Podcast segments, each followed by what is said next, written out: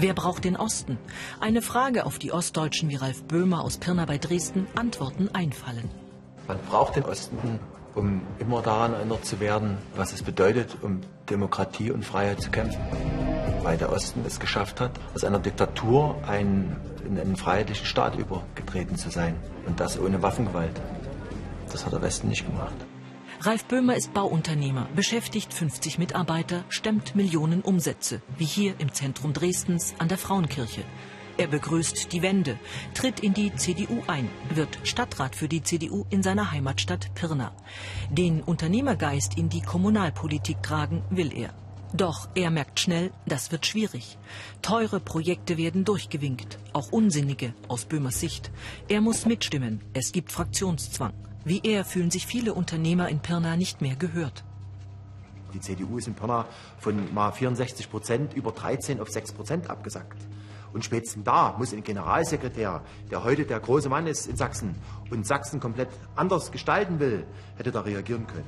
Im März 2017 wenden sich Ralf Böhmer und Pirnaer Unternehmer an den damaligen CDU-Generalsekretär Michael Kretschmer. Sie bitten um offene Diskussion der Pirnaer Probleme. Doch Kretschmer will sich nicht einmischen. Er hat sich da anderthalb Stunden Zeit genommen. Wir haben dann im Auto gesagt, nee, hier kannst du nur noch austreten. Also, das sagt eigentlich alles. Also es kam nichts. Ralf Böhmer tritt aus der CDU aus. Sie ist für ihn nicht mehr die Partei des Aufbruchs. Bei der Bundestagswahl im September 2017 wählen Ost- und Westdeutsche so unterschiedlich wie noch nie seit 1990. Im Westen kommt es zu Mehrheiten bekannter Parteien. Ganz anders im Osten. Die Ostdeutschen wählen immer noch die CDU, aber vor allem die AfD. Sie wird 2017 mit 94 Sitzen stärkste Oppositionsfraktion im Deutschen Bundestag, auch dank der Wahlergebnisse in Ostdeutschland. Direkt an der Grenze zwischen Hessen und Thüringen, im Dorf Bornhagen unterhalb der Burg Hahnstein, ist die neue Heimat des Hessen Björn Höcke, heute Thüringer AfD-Chef.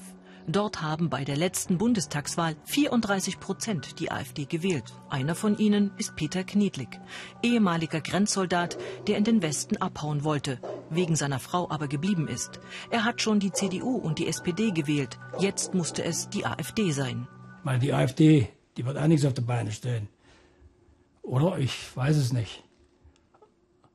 Aber die CDU, SPD, die müssen noch mal zum Nachdenken kommen. Das soll was tun. Da bleibt nur Protest.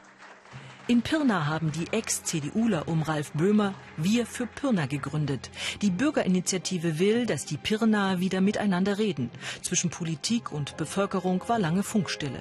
Drei Stadtgespräche gab es schon zur E-Mobilität, zum Hochwasserschutz, zur Flüchtlingsfrage. Wir haben Parteien, die so aussehen wie die westdeutschen Parteien, die aber nicht so funktionieren wie die westdeutschen Parteien, weil sie einfach zu klein sind. Die schlechte Nachricht, die sich hinter dieser ohnehin schon schlechten Nachricht verbirgt, ist die, dass im ostdeutschen Bereich die westdeutsche Zukunft sichtbar wird. Auch in Westdeutschland ist die hohe Zeit der Parteien vorbei. Auch in Westdeutschland engagiert man sich seltener in politischen Parteien als früher. Im Osten wird sichtbar, was auf den Westen noch wartet. Und das wiederum ist dann auch eine Chance. Wenn wir hier im Osten gute Lösungen finden für demokratische Teilhabe ohne starke Parteien, dann kann vom Osten einmal auch der Westen lernen.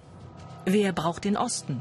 Gerade diejenigen, die Neues wagen für politische Mitbestimmung, weil die Lösungen des Westens in der immer noch fragilen Gesellschaft des Ostens offenbar an ihre Grenzen kommen.